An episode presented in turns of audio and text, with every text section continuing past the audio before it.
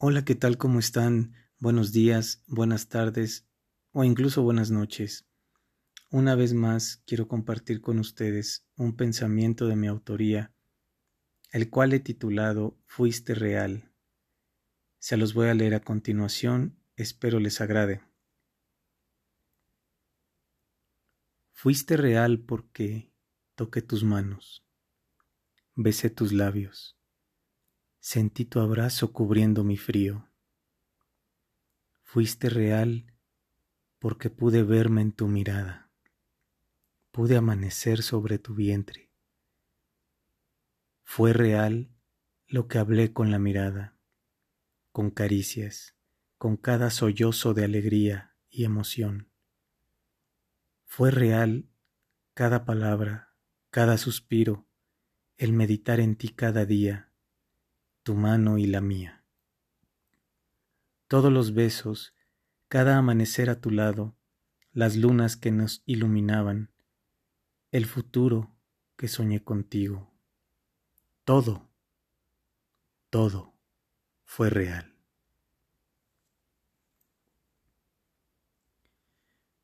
Pues este pensamiento quiero dedicárselo a las personas que tenemos un sueño, que tenemos un sueño y queremos compartirlo con alguien más.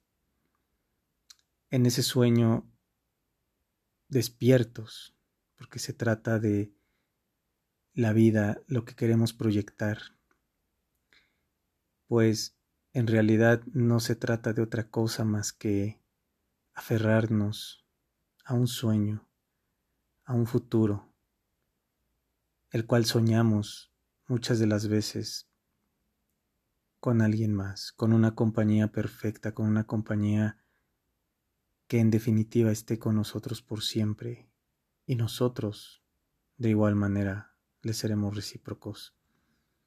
Este pensamiento habla de la sensación que se tiene cuando alguien llega a tu vida y toca las partes más emocionantes,